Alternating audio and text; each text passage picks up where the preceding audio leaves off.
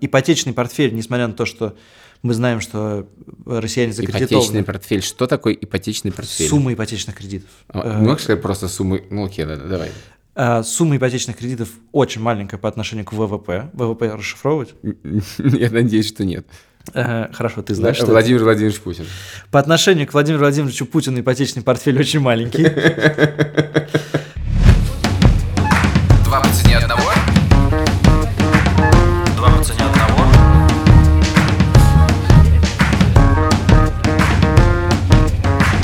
Привет, это подкаст «Два по цене одного», его ведущий я, Илья Красильчик. И Саша Поливанов, привет.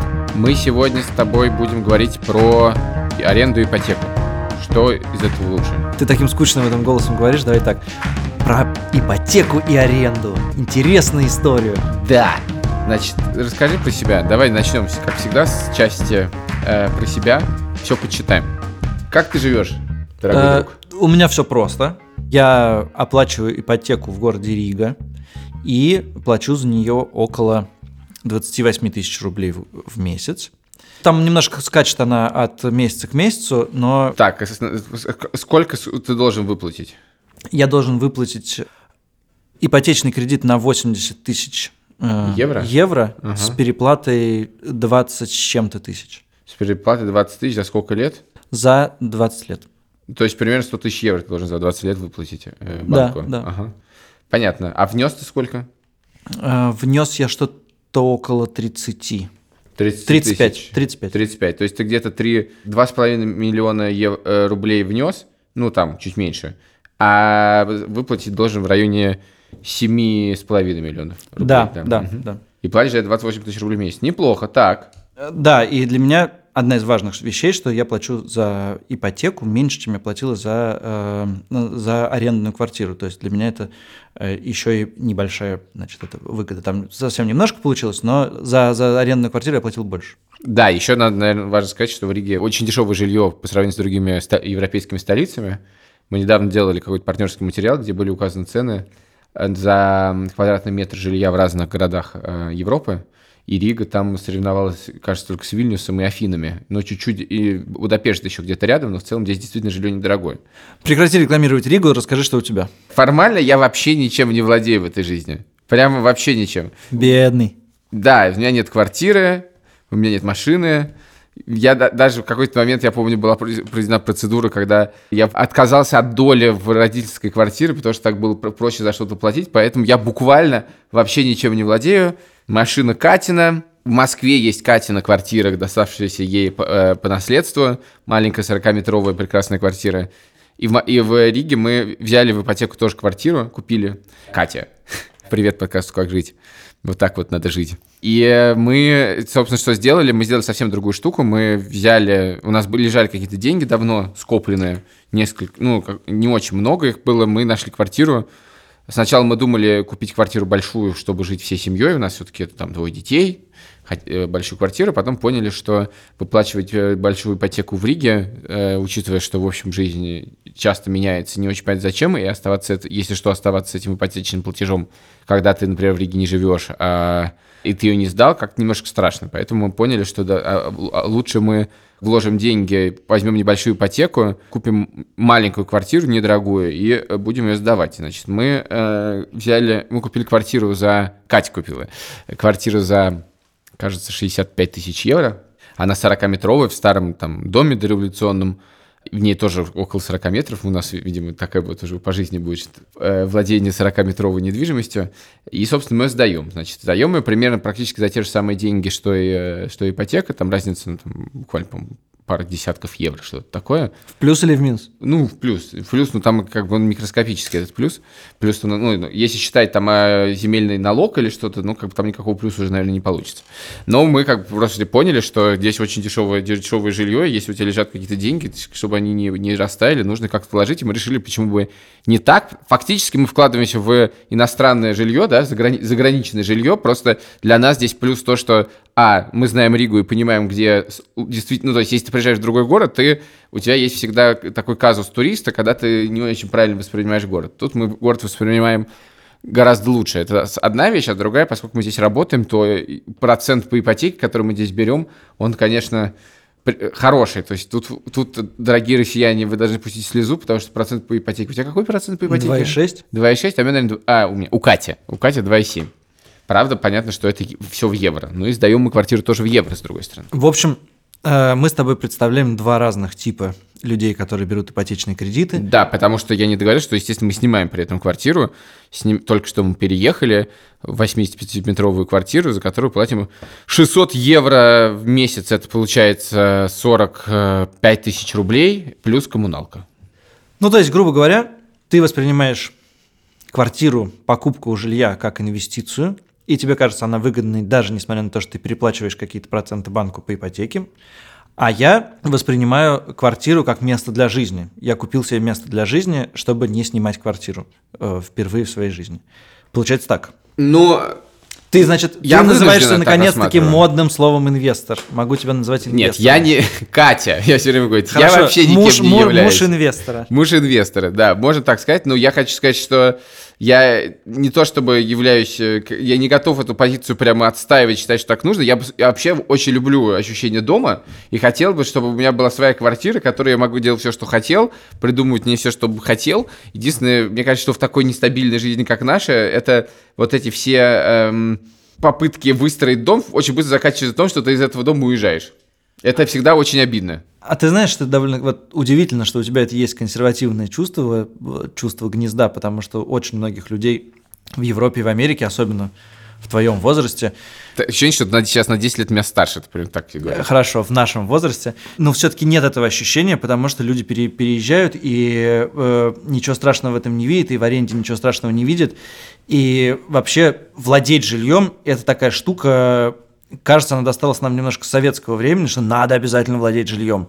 Ну, Э, это понятно, в советское время единственное, чем ты мог владеть хоть как-то, это жильем, больше ничем. Это действительно самое ценное, сокровенное и так далее. Но у меня это есть в голове, что владение жильем, честно говоря, это довольно важно. Я просто, знаешь, у меня было Ну, несколько подожди, историй в подожди, жизни. подожди, стой. Значит, с автомобилем ты нормально ездишь на каршеринге и не переживаешь по этому поводу. Дачу там ты тоже готов снять. А вот дом, тебе кажется, должен быть свой. Ну, я считаю, что дом это самое главное. И, это И он должен быть самое свой. главное. Да, мне очень нравится просто обустраивать свой дом. Но это мне ощущение дома важно. Просто, понимаешь, у меня происходит это всегда вот как. И несколько раз уже такое случалось. Значит, одна была замечательная значит, история в Москве. Мы решили искать, снять квартиру, потому что до этого у нас было, то мы жили вдвоем у нее, в ее квартире, значит, на Павелецкой, но она очень маленькая, там родились дети, потом мои родители уехали на несколько лет в Чехию, мы жили в их в родительской квартире, потом решили, надо снять квартиру, и начали искать. Нашли замечательную квартиру, очень классную квартиру на улице Шухова в Москве, это на Шабловке, и все в ней было замечательно, только она была в чудовищном состоянии. Это же гениальная история, я вспомнил. Да, Отличная. да, это такая история. Значит, мы решили снять квартиру. И решили, ну слушайте, еще как-то это время было, как-то с деньгами было вроде ничего, и мы решили, ну надо, как бы мы снимаем квартиру, давайте мы ее снимем и приведем в порядок. Ведь будет у нас настоящий дом, все мы в нем сделаем. Договорились с хозяином, что он готов, э, я не помню, там, по-моему, один месяц не сни- брать с нас э, за аренду, или, может быть, там, полтора месяца, и мы отремонтируем квартиру. И реально отремонтировали квартиру полностью. Поставили туда кухню, реально решили, вот будем мы как европейцы, если мы, конечно, снимаем квартиру, мы как европейцы, мы же надолго снимаем квартиру, все классно, все будет хорошо. И только рабочие в какой-то момент сказали, а вы это вообще для себя-то делаете? Мы говорим, нет, нет, мы снимаем, говорят, «М, хм, как интересно, сказали рабочие. Не то, чтобы прям мы ломали стены или что-то, нет, мы сделали, в общем-то, какой-то косметический ремонт, но, в общем, как бы обошелся он нам в какие-то, да, ну, там, я уж не помню точные суммы. А, нет, ну, там, по-моему, это там обошлось нам, что ли, 150 тысяч рублей, то ли, ну, много, на самом деле, если посчитать. Ремонт квартиры. 150 тысяч 85-й. без учета того, что еще вам как бы субсидировал арен... э, владелец Ну, квартиры. минус субсидия, минус субсидия. В смысле, можем вычислить эти субсидии. Может быть, это стоило, по-моему, 200 тысяч минус субсидия. Что-то такое. Ты- то есть тебе просто не было куда деть 150 тысяч рублей, и Нет, ты решил- было куда деть, я считал, что это очень важная вещь в моей жизни, взять и отремонтировать квартиру. Ну-ну. Вот, хотелось этого сделать. Да, еще какая-то мебель там, мы покупали какую-то мебель, значит... э, Прости, мне кажется, очень важно зафиксировать, что тебе хотелось это сделать. Тебе просто хотелось сделать ремонт. Это очень важная неэкономи... внеэкономическая штука. И когда мы сейчас будем говорить о том, что выгоднее ипотека или аренда, там очень много вот этих Да, важных хотелось- неэкономических не то, что- Ты любишь делать ремонт. Нет, нет, нет, это стоп, я не люблю делать ремонт, я никогда до этого не делал ремонт, но мне было интересно сделать ремонт и посмотреть, как это. Я не уверен, что я хотел бы когда-либо повторять этот опыт. Но я много узнал про жизнь, сделав ремонт. Много. Так вот, после того, как мы сделали ремонт в квартире, мы прожили в ней. Это было, сейчас я скажу точно, мы закончили ремонт делать в марте 2014 года. Вовремя. Да, в марте 2014 года мы закончили делать ремонт. И Да, расскажи для наших слушателей, что случилось что в марте случилось в марте? 2014 года, Помимо кроме Крыма. Кроме Крыма, собственно, Галь Тимченко, э, Александр Леонидович Мамут уволил с поста главного редактора э, издания «Лента.ру», и редакция вышла, значит, хлопнув дверью вслед за Галей, а потом мы решили, что надо делать «Медузу», делать ее не в России. Да? Я работал в афише, но неважно. В общем, так иначе мы собрались и решили, что это надо делать. Ну и, соответственно, как бы вот есть у тебя квартира, да, как бы, ты в ней живешь, только что здесь сделали не ремонт. Ну, в общем, ничего страшного, ведь действительно здорово. А параллельно с этим выяснилось, что владелец этой квартиры, который жил, он жил в Мексике, и, наверное, тоже сейчас живет в Мексике, и нам казалось, это так здорово, владелец живет, это было частью нашего вот этого, знаешь, э, фундамента надежности. Он живет в Мексике, ему все все равно. Он начал все время что-то очень от нас хотеть. И он каждый... Юлить. Он, да, он начал юлить. Он каждый месяц пытался каким-то образом снять нас каких-то денег совершенно непонятно за что. И я уж не помню всех деталей, но его манера попытаться заработать на нас была абсолютно невероятной. То есть, например, в тот момент, когда мы снимали еще квартиру в декабре 2014 года, когда случился, значит, кризис, оплатили мы в рублях, а живет он в Мексике, он нам написал, что он предлагает ради нашего блага зафиксировать сумму аренды в долларах, потому что доллар надежная валюта, и нам должно быть выгодно быть привязанным к надежной, к надежной валюте. Особенно Когда в 14 году. Да, когда я сказал, что я не вижу ничего надежного в том, чтобы прямо сейчас а, э, сумма аренды моей выросла в два с половиной раза, он сказал, «А, ну ладно, ну хорошо. И так происходило все время. Слушай, там же была дальше у вас гениальная история с этой квартирой. Я все-таки хочу самое, самое классное. Переходи к самому Значит, классному. дальше история была такая. Мы поняли, что раз мы сделали ремонт в квартире, так, так здорово мы сделали ремонт в квартире, но мы уезжаем. Мы не хотим с ней расставаться. Поэтому мы сделаем так. Это была невероятная схема. Значит, дело в том, что мы сдавали при этом квартиру на Павелецкой. Катину квартиру на Павелецкой мы сдавали. Мы решили так, что мы, когда будем приезжать в Москву, мы будем в ней жить. Но мы сдаем квартиру дешевле, чем снимаем. Поэтому мы поселим нашу подругу в эту квартиру за разницу. С условием, это получается совсем немного денег она платила, с условием, что когда она будет приезжать, мы будем приезжать, она будет выезжать. Всё-таки Это была самая удивительная схема в моей жизни. Ваша семья умеет придумывать схемы. Все, да, это была очень странная схема. Это была очень странная схема. А потом мы решили, что все, хватит. В какой-то момент он нас совершенно довел до- уже до белого коленя, и мы решили, что надо все это уезжать, все вещи надо перевозить в Ригу, все это уже хватит продолжаться этому безумию. И тогда мы устроили, а это был, соответственно, наверное, весна 2015 года, мы устроили распродажу мебели. Это было тоже удивительно, потому что ну, мы купили там мебель, мы, и мы устроили распродажу, и мебель, ну, мы продавали ее практически по тем же ц- ценам, которые мы купили, но учитывая, что был 15 год, это было примерно в два раза дешевле, чем ее можно было сейчас купить в магазине Икеа. И мы за два часа, я распродал всю мебель из квартиры, дальше сидел в квартире, по очереди приходили какие-то люди и забирали мебель. И апофеозом это было всего раскручивание кухни. Я никогда не знал, что икеевскую кухню... Я знал, что ее можно собрать, но я никогда не знал, что ее можно разобрать. И как показывает опыт, ее можно собрать после второй раз. Вот это удивительно. Короче говоря, к чему я все это рассказываю? К тому, что на самом деле, как ты сам сказал, что ипоте- в ипотеке аренда есть, конечно, экономическое обоснование, но нем гораздо больше эмоционального обоснования. Мы все как бы любим говорить, что это про экономику, но на самом деле это очень во многом, конечно, не про нее. Я думаю, что нам надо все-таки немножко поговорить про экономику. И скажи, пожалуйста, сколько месяцев ты снимал квартиру, в которой ты не жил? Ну, я думаю, что э, порядка полугода это длилось. Это очень экономически невыгодно, Илья. Жи- снимать квартиру, в которой я не жил? Да ты что?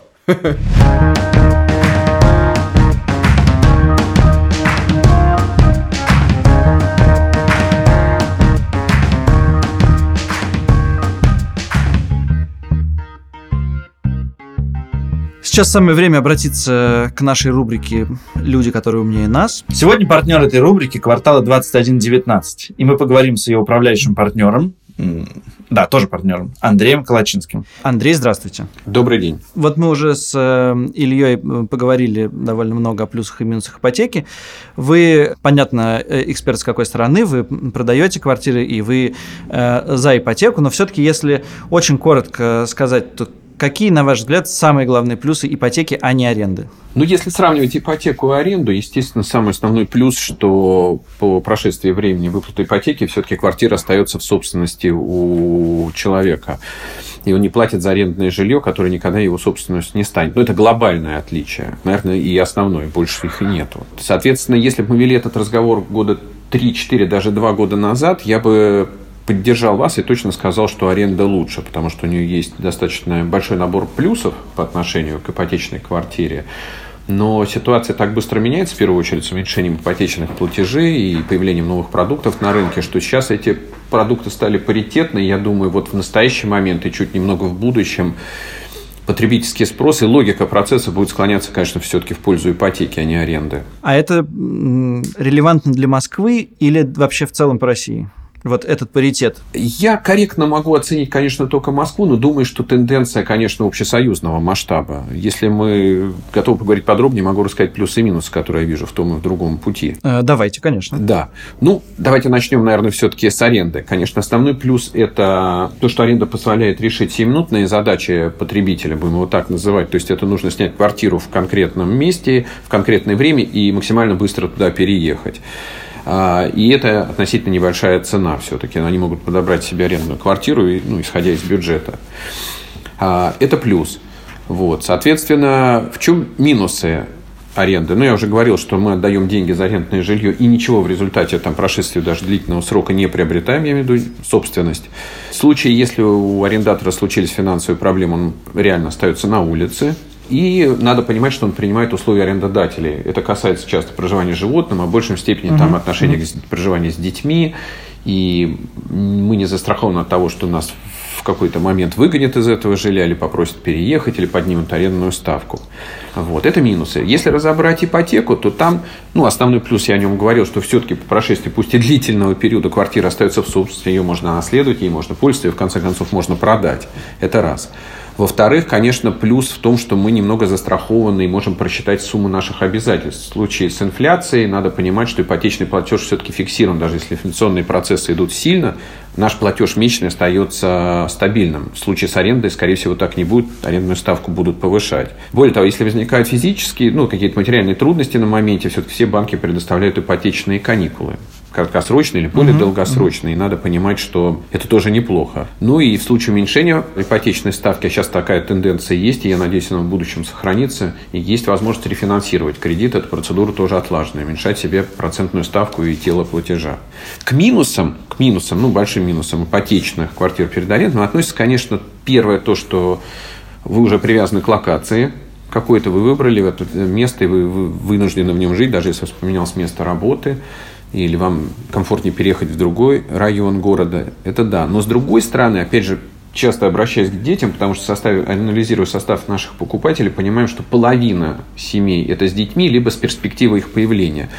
Угу. В этом случае может быть стабильность проживания даже и в плюс. То есть дети привыкают к школам, к детским садам, и зачастую, кстати, наши покупатели приобретают жилье не исходя из своих там потребительских запросов места работы или там, э, там время добирания до работы, а исходя из того, где они хотят, чтобы учились их дети.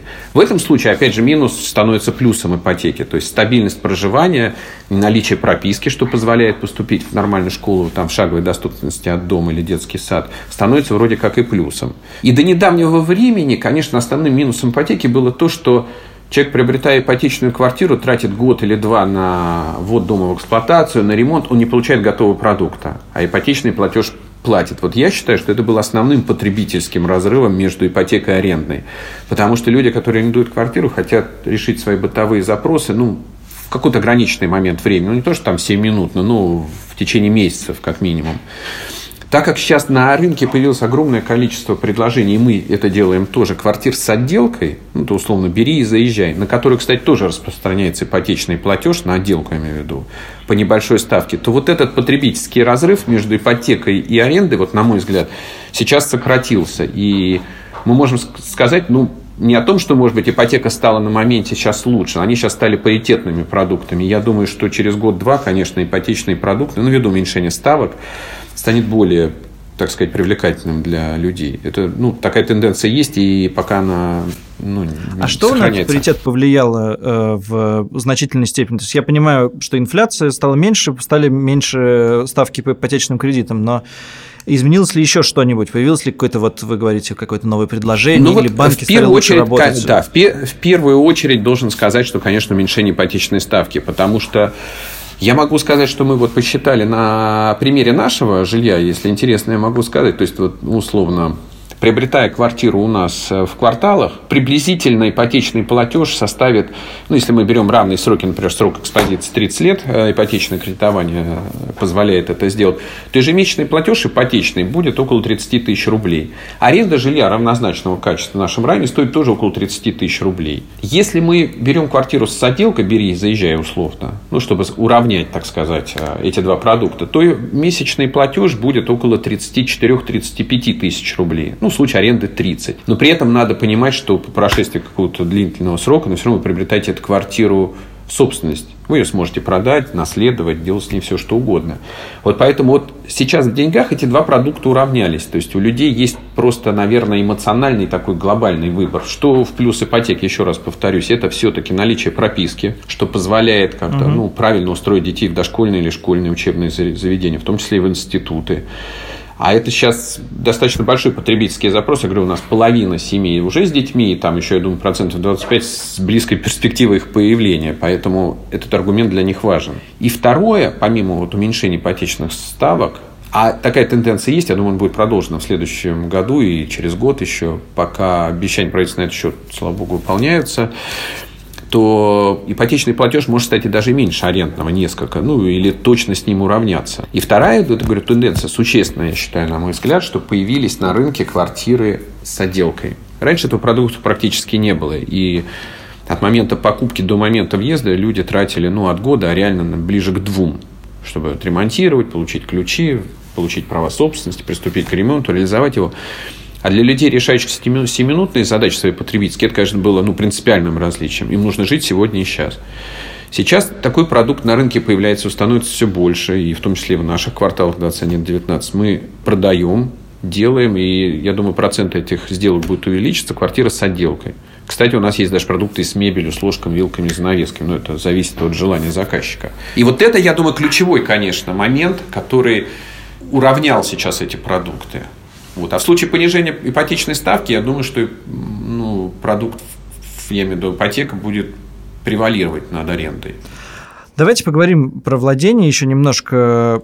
Сейчас, кажется, есть такая тенденция, что люди вообще меньше э, хотят чем-то владеть, и э, многие люди ездят на каршеринге, не имея собственной машины, э, многие люди э, снимают квартиру э, и не хотят никогда э, своей квартиры. Кажется, есть такая, да, мир меняется в сторону того, что в сторону вот этих таких сиюминутных арендных отношений, и владение чем-то ассоциируется с хлопотами, да, с какими-то там необходимостью, какими-то налоги, большие деньги куда-то. Ну, в общем, с хлопотами, да, и люди, которые не хотят вот как больших хлопот, они, они скорее будут арендовать машину, недвижимость, что угодно. Нет у вас такого ощущения, что что влад... самовладение чуть-чуть устаревает, да, устаревает такое понятие, а в мире будущего не будет никакого владения. Я понял ваш вопрос. На самом деле такая тенденция есть, и я на самом деле по себе ее замечаю. Владение это действительно у нас достаточно недолгий период исторический владения, но наконец-то люди стали понимать, что это не только право, это еще и большая обязанность, это уплата налогов,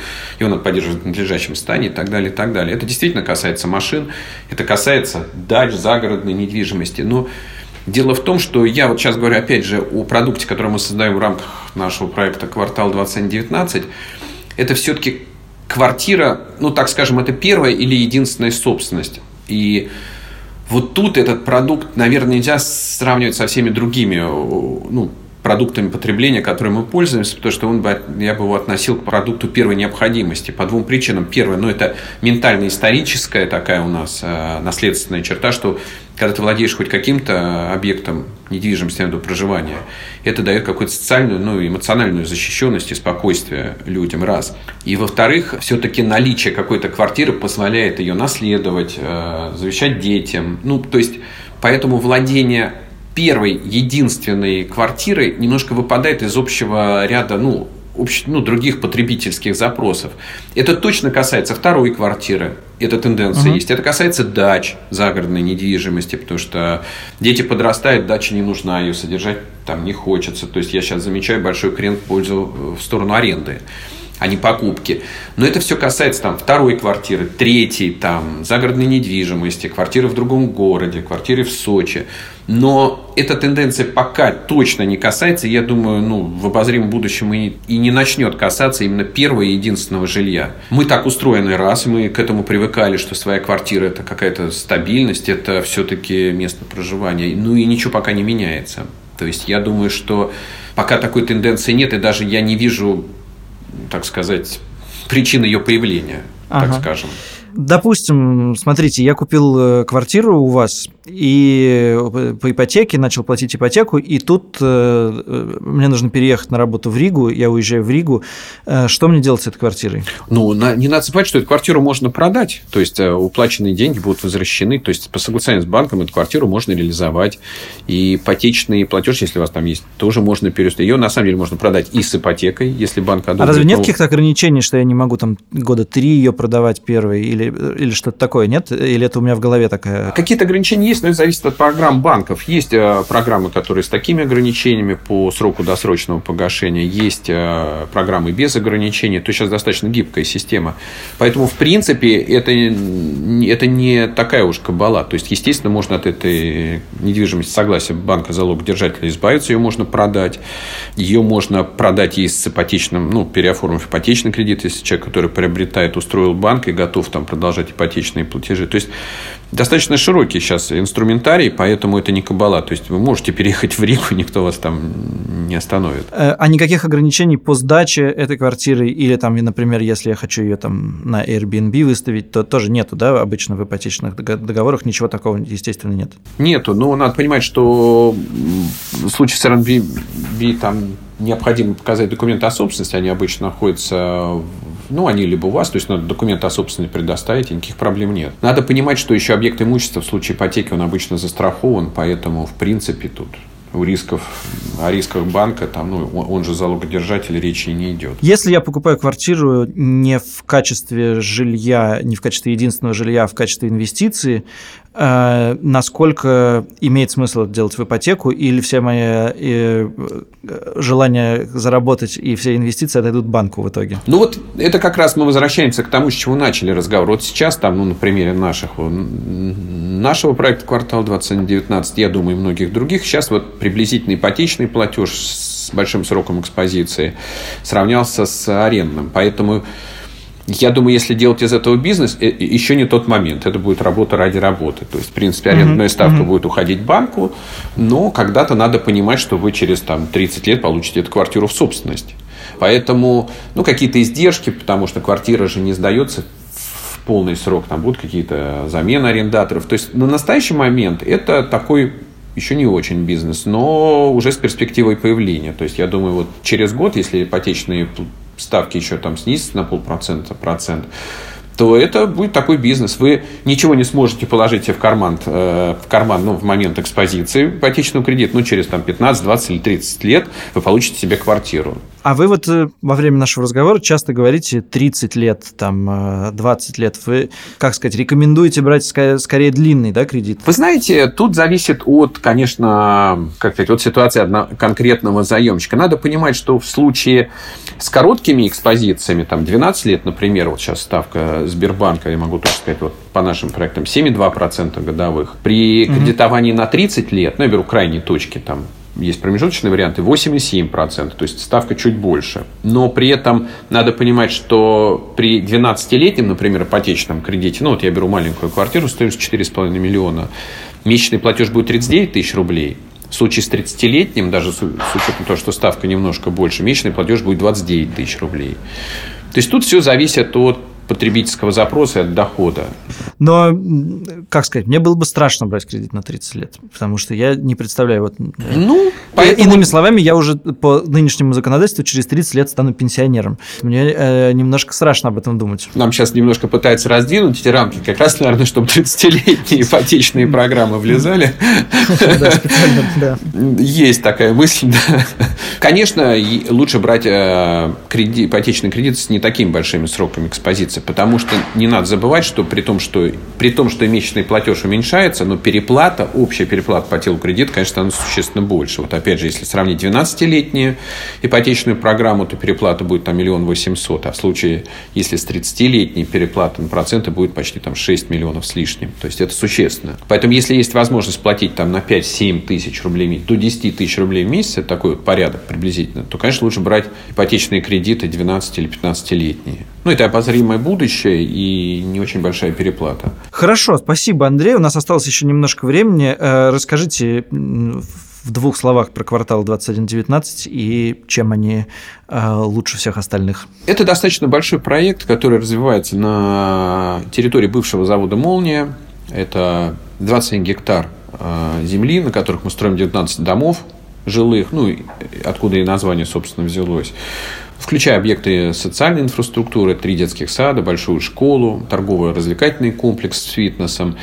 В рамках нашего проекта мы еще создаем большую бульварную зону длиной практически километр, которая станет такой доминантной нашего района. Он вытянут в длину, но она позволит организовать рекреационные зоны для прогулок и свяжет все кварталы, все жилые кварталы, очереди наших кварталов с строящей станцией метро Стахановская, которая откроется в конце этого года. Вот у нас на территории нашего комплекса открывается станция метро в шаговой доступности.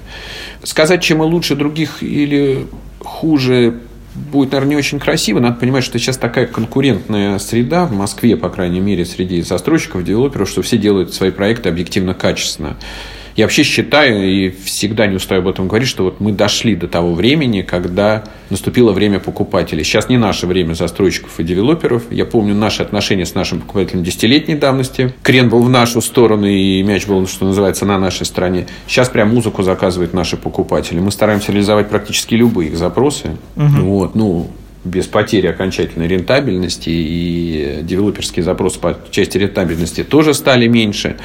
Поэтому, вы знаете, наверное, разница с другими кварталами, она заключается в степени проработанности деталей. Сейчас пошло соревнование в деталях. То есть общепотребительские функции практически всех качественно выполненных комплексов крупных в Москве, они приблизительно одинаковые. Это закрытые дворы, там отсутствие машин в дворе, подземные парковки, социальная инфраструктура, магазины шаговой доступности и так далее. Тут вопрос степени проработанности деталей. Люди обращают, наверное, внимание. Я могу сказать, что мы все-таки девелопер не многих проектов, девелопер нескольких проектов. Мы не такие крупные, как наши конкуренты. И это наше, я думаю, конкурентное преимущество. Потому что у нас вся команда проекта занимается именно этим проектом. Мы фактически в нем живем. Поэтому наш плюс – это детали. Они, может быть, незаметные сначала визуально, но наши потребители, когда приходят смотреть квартиры, а делают они это неоднократно. Сейчас очень сильно вырос срок от первого посещения до заключения сделки. Он там равняется нескольким месяцам. То есть они имеют возможность детально изучить все. Они входят в подъезды, проверяют, удобно, неудобно. Удобно ли расположены лифты, правильно ли размещены колясочные, удобно ли туда въехать с коляской и самокатом, там, удобно ли выйти во двор. То есть большая ступенька маленькая. То есть это звучит несколько смешно, но конкуренция достигла такого уровня, что важны теперь детали и нюансы. Вот я считаю, это наша сильная сторона, потому что мы занимаемся только этим. Все наши ответственные люди, кто принимает какие-то решения, они фактически уже живут там в этом проекте. Поэтому я думаю, вот это наш плюс. Спасибо большое. Мне очень понравилось, чем мы закончили, что конкуренция делает мир лучше. Э, Мы с Ильей вс- всегда с этим согласны.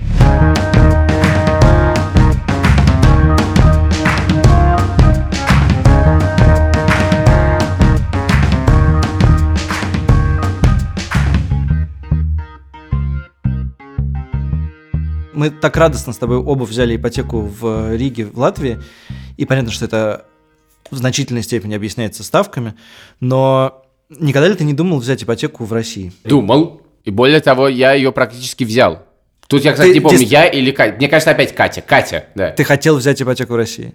Значит, я эм, благословляю этот день периодически, когда у нас сорвалась сделка за два часа до сделки. Мы хотели, до этого всего мы хотели купить квартиру в Москве, собственно, продать Катину квартиру, купить квартиру побольше. Сначала мы нашли замечательную, идеальную абсолютно квартиру рядом с моими родителями в замечательном доме, и дальше, это тоже, конечно, российская вещь, что-то случилось, непонятно что, и просто как бы я звонил риэлтору и, он, и говорил, вот мы хотим эту квартиру, он говорил, я вам сейчас перезвоню, и на этом исчезал. То есть просто что-то случилось, ее перестали продавать. Потом мы нашли другую квартиру, коммуналку. Хочу сказать, что пять лет назад я был в Москве в настоящей коммуналке. В самой классической, классической, классической коммуналке. И, ее, и они пытались разъехаться все вместе. И ты думал, о, какой ремонт здесь можно сделать. И я думал, какой ремонт здесь можно было сделать. Там, конечно же, стены, значит, зеленый, значит, зеленый низ, белый верх. Высоченные потолки, старая квартира, и мы решили, что вот оно, она была гигантская, мы решили, ну, возьмем ипотеку. Хорошо, давайте возьмем ипотеку. Дальше как бы все это вылилось в то, что в коммуналке обязательно есть какая-нибудь самая ворч- ворчливый какой-то жилец, который в последний момент говорит, а нет, мне нужно еще денег, и за, за сутки они подняли цену квартиры на сколько-то со- сотен тысяч рублей, а э, за два часа до сделки они сказали, нет, еще 200 что-то, и мы сказали, ну, знаете, что нет. И я счастлив, что мы это не сделали в каком-то 2000, наверное, А у тебя было к этому моменту уже одобре- 12-11 одобре- году. одобрение Все ипотеки? было, все, и сделка должна была быть. Должна была быть сделка, в которой участвуют мы, я одолжил денег, у нас была очень сложная схема, как водится, мы, с одной стороны, мы продавали квартиру, с другой стороны, я одолжил денег у своего, у своего друга, первый раз э, и последний раз в жизни я брал деньги под расписку, и надо сказать, что деньги-то я вернул, а расписку-то я себе не вернул. Вот, и э, мы тогда собирались сначала одно дать, потом другое давать. В общем, у нас была какая-то схема, и слава богу, честно говоря, что это не случилось. Не хотел бы я этого, и непонятно, что с этим было бы сейчас делать. Какая ставка-то была? Ставка, я не помню, какая была, процентов 10 тогда была ставка. Не больше. Мне кажется, тогда был... Там, знаешь, как раз в районе этого времени мы пролетели мимо этой ставки, там была ставка 8 по 8. Еще тогда была в какой-то момент. То есть это было довольно давно. Я просто помню хорошо 8 лет по 8% была ставка Сбербанка. 2012-2013 Или год. 9 по 9, что такое, да. Я помню довольно неплохо, потому что у меня тогда родилась как раз Маруся, и мы жили в съемной квартире на Полянке. Это была гениальная абсолютно квартира, однокомнатная, э, но она э, мы из нее вырастали втроем. Вдвоем там было жить просто отлично, а втроем становилось уже хуже. И родители меня немножко поддавливали. Давай, давай, мы тебе поможем, возьми ипотеку, давай э, купим квартиру. И я как-то сначала отнекивался, потом, когда отнекиваться стало неприлично, стал смотреть какие-то варианты, и мне казалось, что тогда были ставки типа в районе 12%, и это было полное безумие. Ты переплачивал там в- в два-в три раза, и это не имело... Вот это на тот момент не имело никакого экономического смысла, кроме того, что это не имело и, э, как сказать, вот этого морального, потому что я должен был переехать из прекрасной, блестящей квартиры на Полянке, где случились самые хорошие э, истории в моей жизни, за третье транспортное кольцо, где я чувствую себя не очень комфортно. Слушай, а расскажи мне, ты, мне кажется, подготовился по- э, с этим. Расскажи мне про экономическую составляющую ипотеки. Теория экономической составляющей ипотеки очень простая. Ты берешь, значит, ипотечный калькулятор, он есть на любом сайте. Берешь, смотришь свой первоначальный взнос, сколько лет ты готов платить, ставку, все это вводишь, рассчитываешь, у тебя получается средний платеж. А потом ты берешь свой первоначальный взнос и виртуально кладешь его на, На депозит. На депозит, да. Смотришь, берешь депозитный калькулятор на столько же лет. Смотришь, сколько получается в итоге. Потом ты берешь и, э, значит, сколько ты по ипотеке будешь платить в месяц. Как правило, в России это все равно сейчас ты за ипотеку будешь платить чуть больше, чем за арендную квартиру. Или намного больше, чем за арендную квартиру, смотря какие ты условия хочешь. И считаешь из этого всего разницу, и выходит, что жить в съемной квартире и отложить эти деньги на депозит выгоднее. И так было, когда мы жили в России с тобой, то есть 3-4 года назад это совершенно точно так было. Сейчас чуть-чуть выравниваются эти условия, потому что ставки по ипотеке падают, а стоимость жилья не растет, а в некоторых местах тоже и падает. Ну вот, собственно, вся математика. Это если мы говорим о, об, об- экономической части, есть еще сложная экономическая часть, которую не посчитаешь на, на, на бумажке. Она такая. Допустим, тебе 22 года. И, допустим, у тебя есть два варианта в жизни. Это взять ипотеку, у тебя есть какой-то стартовый капитал, допустим, тебе родители дали, или поехать в Америку учиться, или там, я не знаю, в Европу учиться, или вообще, или в РЭШ э, учиться на что-нибудь. И тут у тебя вступает выбор такой. И мне кажется, что он очевидное правило. Нужно инвестировать в себя, пока это возможно, пока ты молодой. Сколько возможно не влезать в долговые отношения, чтобы, чтобы не случилось так, что тебе нужно отдавать за квартиру там условно 30, 40, 50 тысяч рублей, иначе у тебя ее отнимут. И ради этого ты идешь на какую-то э, работу, которая тебе приносит э, неудовольствие в жизни, на которой ты не растешь, и которой, в которой мало зарплаты и нет карьерного роста. Лучше с этими кредитными отношениями чуть подождать, но выйти сразу на высокооплачиваемую работу, и все. Слушай, я, честно говоря, вообще не очень понимаю, зачем, если ты, например, один молодой человек, тебе вообще зачем покупать квартиру? Я просто не вижу в этом никакого смысла. Во-первых, потому что... Ну, я сейчас не с научной Ну, точки зрения про это говорю. Не, не, ну подожди, ну ты же сам говорил, есть ощущение, что ты хочешь дом. Но у меня есть, появилось ощущение, когда я- что я хочу дом, когда у меня появилось двое детей, примерно. Это немножко связанная вещь. Когда я был один, я даже один- снимал когда какую-то квартиру, это ничем меня совершенно не радовало, никакого дома я там себе строить не планировал. Ты в любом случае воспринимаешь ипотеку как некоторое начало очень длинного пути. Ты не можешь воспринимать по-другому, потому что это очень много лет выплачивать это. Нет, вот это вот как раз, вот как раз когда я думал об ипотеке в Риге, и когда я думал, когда я как бы размышлял, стоит ли в этом затеваться, я понял вот что. Первое. Я покупаю довольно ликвидный актив. Я могу продать квартиру. В этом- Напоминаю, у тебя аварийный дом. про аварийный дом поговорим в ЖКХ. Ну все, в каждом подкасте рекламируем эту замечательную тему. Скоро у нас выйдет подкаст про ЖКХ. ЖКХ. Итак, у тебя есть ликвидный актив, который ты можешь продать. Второе. Даже если что-то пошло не так, все плохо, ты за эту квартиру в моих условиях ставки 2,6% не переплатил много денег. Ты переплатил, ну, как бы, те деньги, которые ты можешь себе позволить. То есть ты ничем не рискуешь, но получаешь актив. Поэтому я решил взять ипотеку. Потому что мне кажется, что вот этот ипотечный кредит 20 лет, ты говоришь, ой, 20 лет, это сколько там будет, 2038 год, неизвестно, что там со мной будет. Да нет, эта ипотека не значит, что ты должен в этой квартире жить 20 лет. Как только я понял, что в этой квартире я не буду жить 20 лет, у меня все стало хорошо. Я, я вообще перестал к этому относиться с проблемой. Мне кажется, вот это надо разъединить. Если у тебя ипотечный кредит длится 20 лет, это не значит, что ты должен провести в Да, этом мне месте... кажется, это очень важно. Мне кажется, это очень важно, потому что, в принципе, по-моему, такой классический подход, ну, какой-то эмоциональный подход к ипотеке, что я вот, э, это мой коммитмент на 30 лет, и вообще я всю жизнь, наверное, проживу здесь, или почти всю жизнь проживу здесь, может, детям это достанется.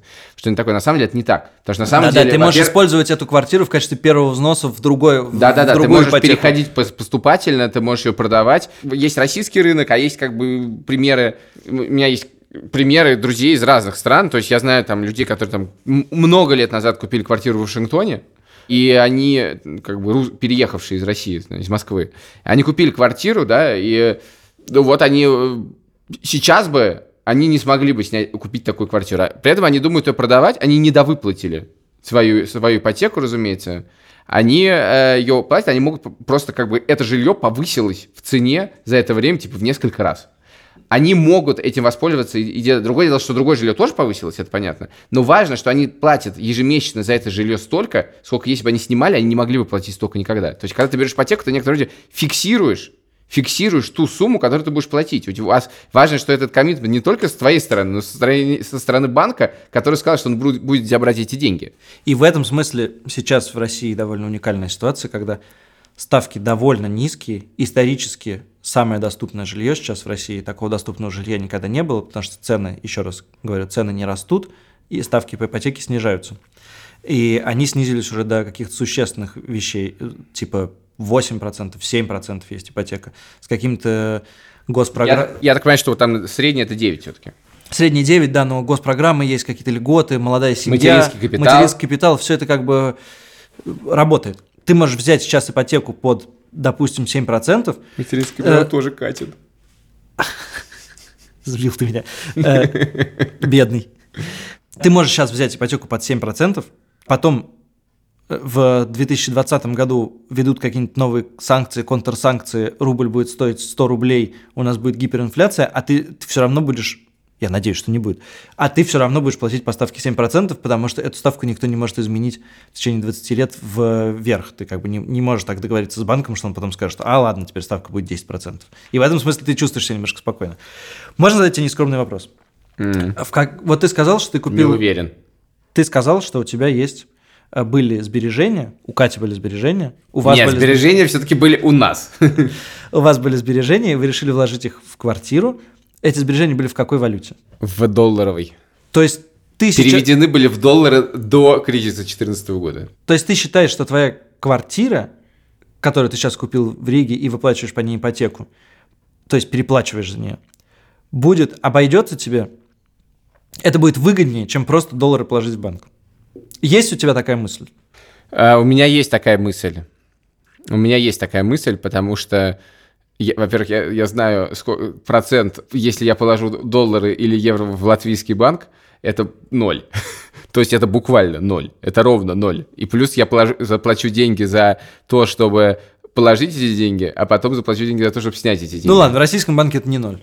В российском банке это 2. Мне нравится это вложение по двум причинам. Первая причина, потому что недвижимости почему-то я верю больше, чем банку, российскому банку, скажем так. То есть я не против положить деньги, но мне кажется, мне, мне, это, мне, мне это по- по- понятнее. Вот. Вторая, потому что мне нравится недвижимость тем, что по ней в некотором идет двойной доход. То есть, с одной стороны, ты получаешь доход от э, э, аренды, с другой стороны, ты получаешь доход от того, что недвижимость растет в цене. Я исхожу из того, что недвижимость в Риге даже будет расти в цене, потому что, ну, как бы ниже некуда в некотором роде. Хотя в Я России- могу ошибаться, я не финансист, и я на это, конечно, смотрю абсолютно с любительской с- точки зрения, но мне кажется, что это, что это нормальная схема. Она выглядит не хуже, чем положить деньги на, на, на- на депозит. Ну, то есть э, тебя привлекало в этой инвестиции то, что как бы ты... А когда ты собираешься продать жилье это? Я не, не знаю. Это не мое жилье. Ну, ц- Это Катина. ты, кстати, делал там ремонт? Нет, тогда была с ремонтом, это очень важно. В качестве скидки они сказали, что не готовы снижать цену на квартиру, но они сделают нам, э, но они, они дадут нам ее отремонтированной с мебелью. Ну, вот ты так говоришь, что э, жилье будет расти в цене. Вот уже несколько лет в России не растет жилье в цене. Так что этот, эту часть дохода ты можешь... э, например, это не в вычеркнуть. России. Это не в России. А ты уверен? Нет, есть я не уверен. ты- Я не уверен. В смысле, конечно, я не уверен. Но мне кажется, что в целом это скорее э, жилье скорее растет, чем падает. Когда я готовился к подкасту, меня поразила одна цифра. Доля ипотеки в покупке жилья в России 50%. Это значит, что 50% жилья покупается без привлечения ипотеки. Люди сначала много лет копят, а потом сразу покупают. А ты уверен, что люди много лет копят? Ну хорошо, а как, по-твоему, это происходит? Они быстро их зарабатывают. Б- Жилье покупается для- инвестиционное. В нем никто не живет. Покупают это очень богатые люди в большом количестве. Ну, например, так. 50%? Нет, я думаю, что люди очень много копят. 50% в количестве квартир или количестве денег инвестированных? В количестве денег, я думаю. Ну, есть количество денег, такое может быть. Самое дорогое жилье покупается не людьми, которые копят деньги.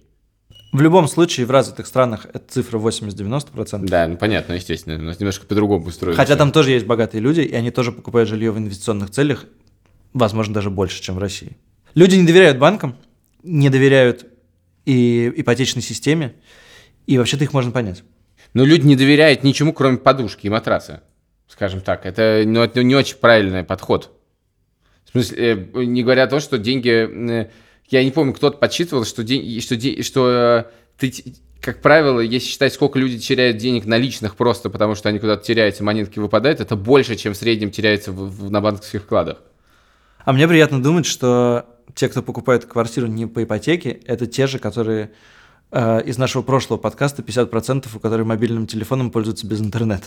Я не знаю, мне кажется, ипотека, она может становиться доступнее, но все равно, эм, ну вот я знаю людей, купивших квартиру ипотеку в Москве, но я их, я знаю гораздо больше людей, которые этого не делают. Гораздо, гораздо, гораздо. Слушай, гораздо у, у ипотеки, на, поверь, за то время, пока мы не живем в России, очень много всего изменилось. И ипотеки сейчас как бы нет шансов не расти. Ипотечный портфель, несмотря на то, что мы знаем, что россияне ипотечный закредитованы, портфель. Что такое ипотечный портфель? сумма ипотечных кредитов. А, Э, Можешь сказать просто суммы? Ну окей, да, да, давай.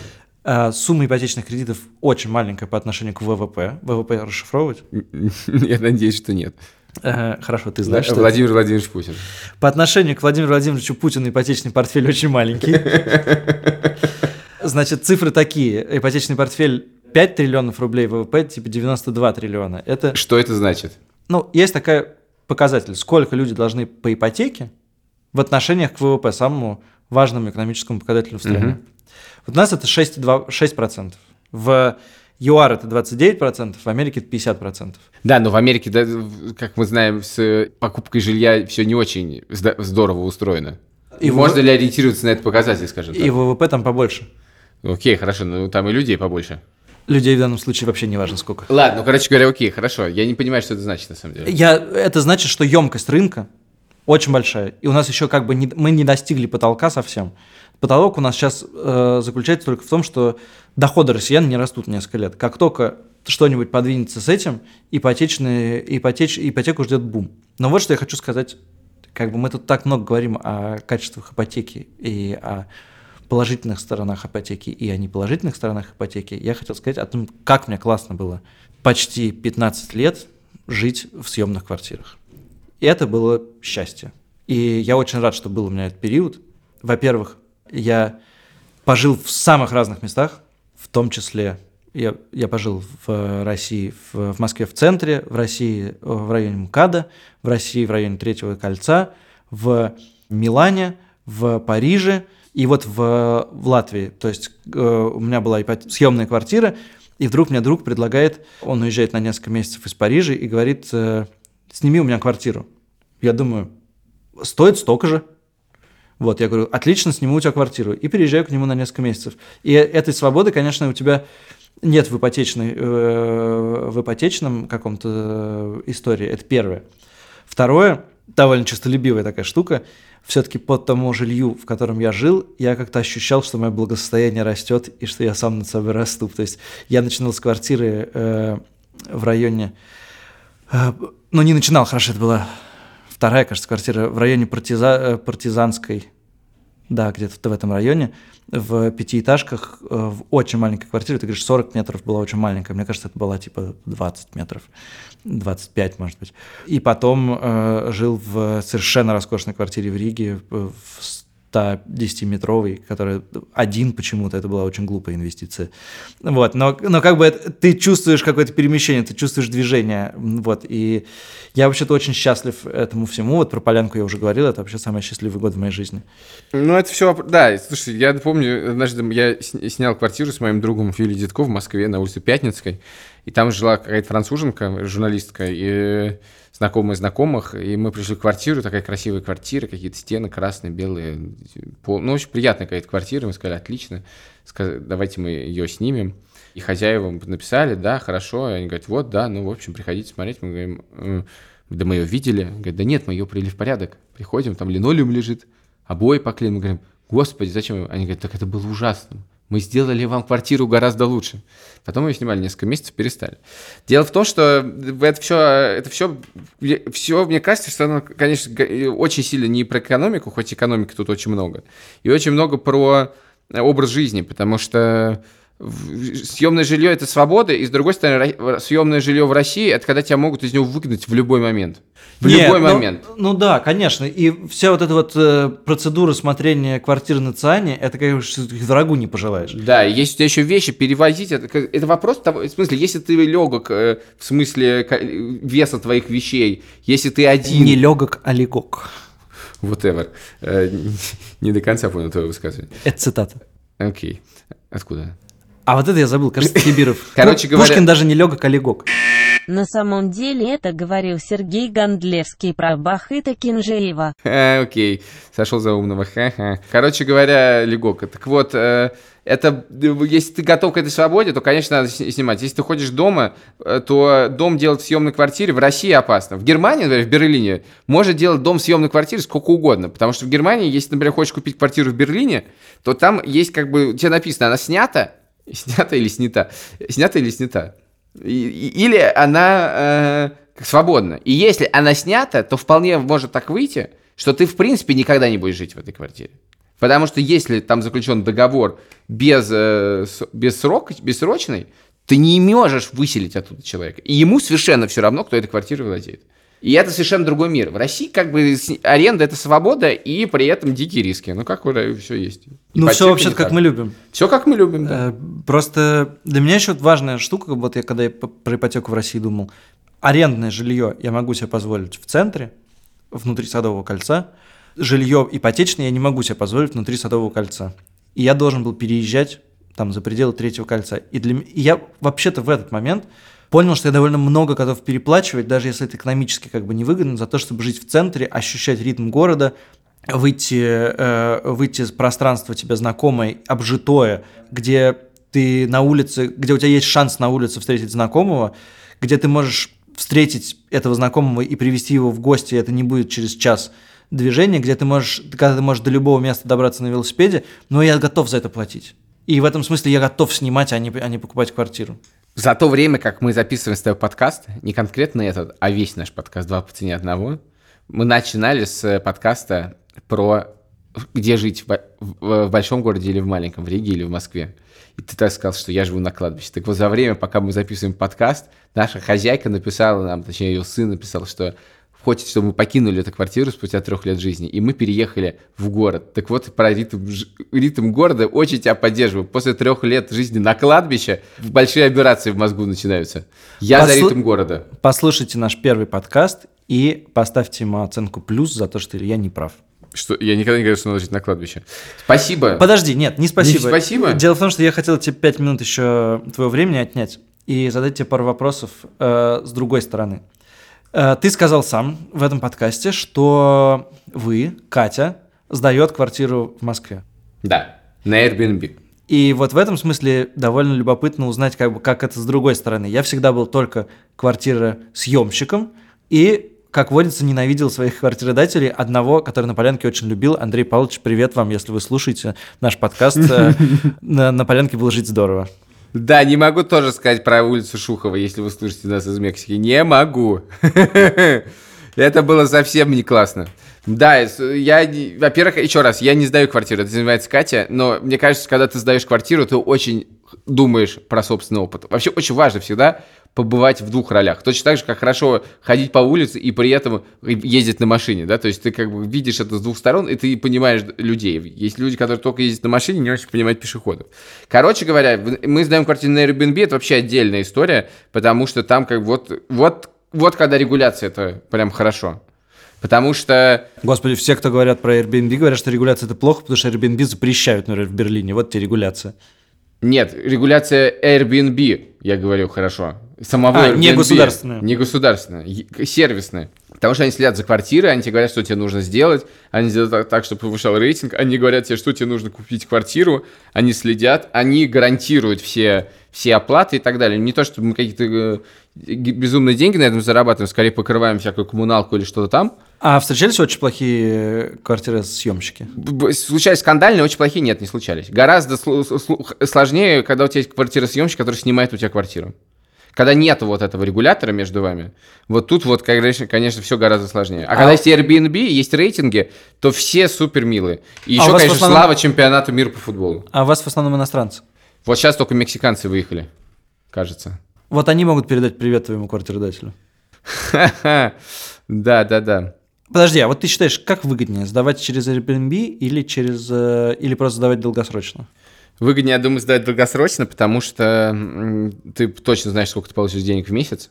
Выгоднее, но геморройнее. Другое дело, что тебе потом гарантированно придется делать в квартире э, ремонт всего на свете. Вопрос, ну, просто как бы ненадежность э, квартира э, дателя накладывается на ненадежность квартиры съемщика в России. Ведь тут, мне кажется, все абсолютно свободны друг от каких-либо обязательств относительно друг друга. Чем хорошо сдавать квартиру на Airbnb, что если ты собираешься приезжать в город, где ты ее сдаешь, ты можешь в ней жить, когда тебе удобно, потому что просто закрываешь календарь на эти даты, и ее никто не снимет. Вот ты сказал очень важную вещь, я вспомнил, что когда я был студентом, я думал, блин, какая же это классная житуха. У тебя есть 5-6 квартир, в них живут квартиры-съемщики, ты получаешь э, Ты рентную быть плату, рантье? рентную плату и как бы занимаешься вещами, которые не приносят дохода, но классные.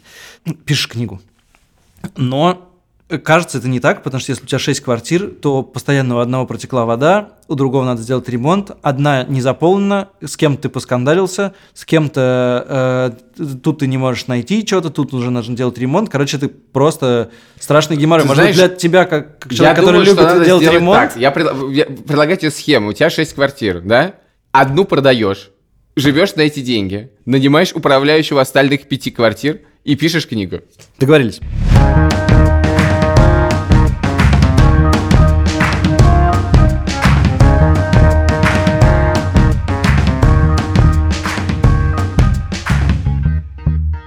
Так, ну что, мы обсудили в меру своих возможностей ипотеку, поговорили с нашим экспертом В рубрике «Люди умнее нас». в рубрике «Люди умнее нас», и я думаю, что вы заметили, что люди действительно умнее нас очередной раз.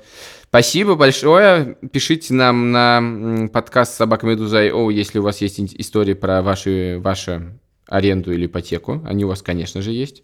Мне очень хочется послушать истории э, людей, которые умеют считать деньги, и, например, они снимают квартиру, а потом сдают ее кому-нибудь за дороже. Я знаю, что есть такие случаи. А еще мне хотелось послушать историю людей, которые выплатили ипотеку, потому что это, я считаю, герои. А еще, если у вас есть какие-то трагические истории, как вы не смогли выплатить ипотеку, тоже расскажите, как это происходит, если, если готовы на это. Пожалуйста, ставьте нам оценку в приложении Apple Podcast. Мы это очень ценим. И пишите нам, пожалуйста, там отзывы. Мы их все читаем. Несмотря на то, что нам приходят по очереди отзывы о том, что очень приятно слушать, что когда люди ничего не знают, и рядом отзыв, как неприятно слушать, что люди ничего не знают, или что-нибудь в этом духе, как информативно или как неинформативно. Тем не менее, нам все это очень нравится, и мы согласны и с тем, и с другим. Ставьте нам от- э, оценки в приложениях подкастов для Android и слушайте нас там. И, собственно, можете подписаться на нас в приложении Медуза. И если вы подпишете, вам приложение, наше приложение, будут приходить пуши о наших новых выпусках, которые происходят каждый понедельник. Спасибо и до встречи через неделю. Саш, пошли работать. Каждый божий понедельник. Легок. Два по цене одного.